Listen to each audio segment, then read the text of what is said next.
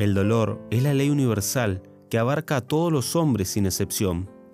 Es locura querer alegrar la vida huyendo del dolor. Cuando menos punzan sus espinas, es abrazándose con generosidad con él, saliéndole al encuentro, teniendo gran amistad, sobre todo santificando y sobrenaturalizando todo dolor y sufrimiento. Jesús quiso ser el varón de dolores y su madre la reina de los mártires. Esos son los modelos, esos los únicos que alivian, con su ejemplo, nuestros sufrimientos y nos enseñan a santificarnos con ellos. Bendito el dolor, así dijo Cristo. Dichosos los que lloran, los que sufren, los que padecen. Cristo asoció a su madre a todas sus glorias y grandezas. Por eso la hizo compañera de todos sus sufrimientos. Al que Dios más ama, más le hace sufrir, para elevarle, como a su madre, después a mayor gloria y grandeza. Cuánto sufrió María al pie de la cruz, pero qué grande es María, precisamente al pie de la cruz. Qué perla faltaría en su corona si no tuviera la del dolor. Por tanto, fue necesario que si era reina, fuera reina del dolor y del martirio. Si fue reina del dolor, debió sufrir más que nadie. Su martirio duró toda su vida. A nosotros nos envía Dios los dolores uno a uno y nos oculta los futuros. Solo sufrimos los presentes. A María le reveló ya desde el principio todo lo que había de sufrir para no ahorrarla en sufrimientos, sino más bien quiso que aquella espada le atormentara toda la vida. Pensemos en sus dolores, cuánto sufrió con la ingratitud, la traición, el abandono, el desamor de que fue objeto su hijo.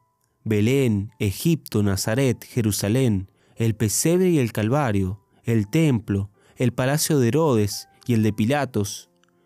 Son todos los lugares que en su corazón se desgarró tantas veces. Hasta la pérdida de Jesús quiso sufrirla, para enseñarnos a nosotros a sufrir y a buscarle si le perdemos pecando. En todos estos dolores consideramos su parte natural y humana. La medida de todo dolor es la intensidad del amor. Solo nos duele dejar o perder lo que amamos. A mayor amor, mayor dolor.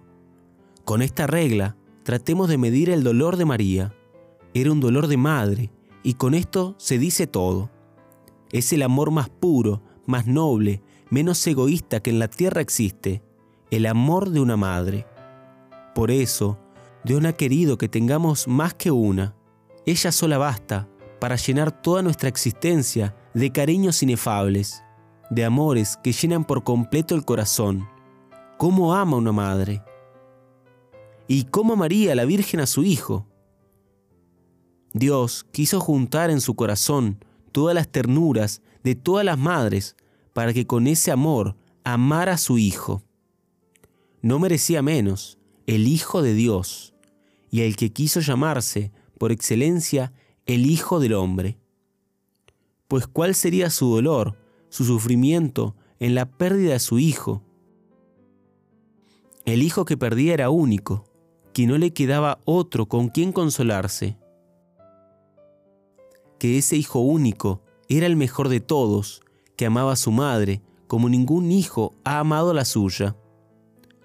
Por otra parte, siendo inocentísimo como era, lo perdía como si fuera un criminal, que no era una enfermedad, un accidente desgraciado, sino una traición, una ingratitud, una enorme y horrible injusticia, la que le arrebataba, la que le arrebataba la vida, y que eso se llevaba a cabo en medio de atrocísimos tormentos y en su misma presencia.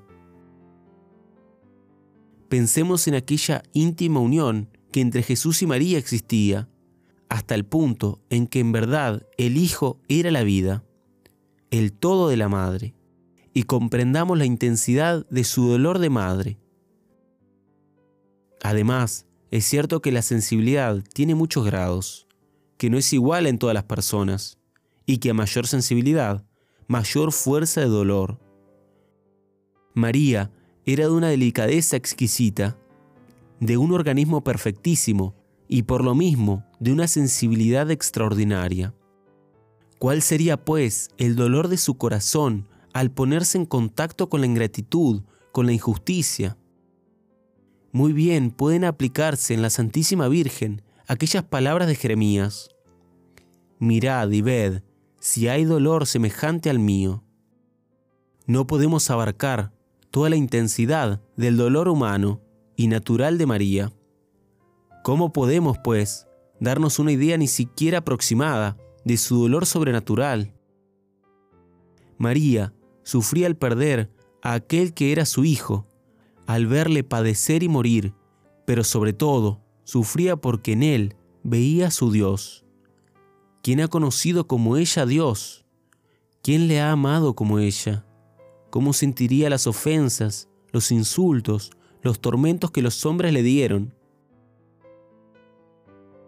Si como madre todos repercutían en su corazón, como madre de Dios, ¿qué sería? Han habido almas que han muerto dolor de sus pecados, considerando lo que con ellos ofendieron a Dios. Pues como María no murió del dolor a la vista de aquellas ofensas gravísimas que el pueblo escogido infirió a Cristo en su pasión. Además, María sufrió todos estos tormentos indecibles, sin consuelo espiritual de ninguna clase. Los mártires sufrían con alegría abrazando el crucifijo. La vista de Jesucristo crucificado alentaba a los penitentes y anacoretas en sus austeridades. Pero para María el crucifijo, la vista de Cristo crucificado, era precisamente su mayor tormento. El mismo que a otros iba a consolar era el verdugo que atormentaba el corazón de su madre. Sus dolores no fueron físicos, nada padeció en su cuerpo de tormentos y castigos, pero por eso mismo fue más intenso su dolor, al ser todo el interno, puramente espiritual, verdaderamente divino. En fin, el colmo del dolor de la Virgen no fue solo el asistir, el autorizar con su presencia el sacrificio de su Hijo, sino que tuvo que llegar a desearlo. Dos hijos tenía María, el Hijo inocente y el Hijo pecador que somos nosotros. Si quería que viviera el Hijo inocente, no podía salvarse el Hijo pecador. Si quería la salvación de éste, debía desear el sacrificio del otro. ¿Qué hacer?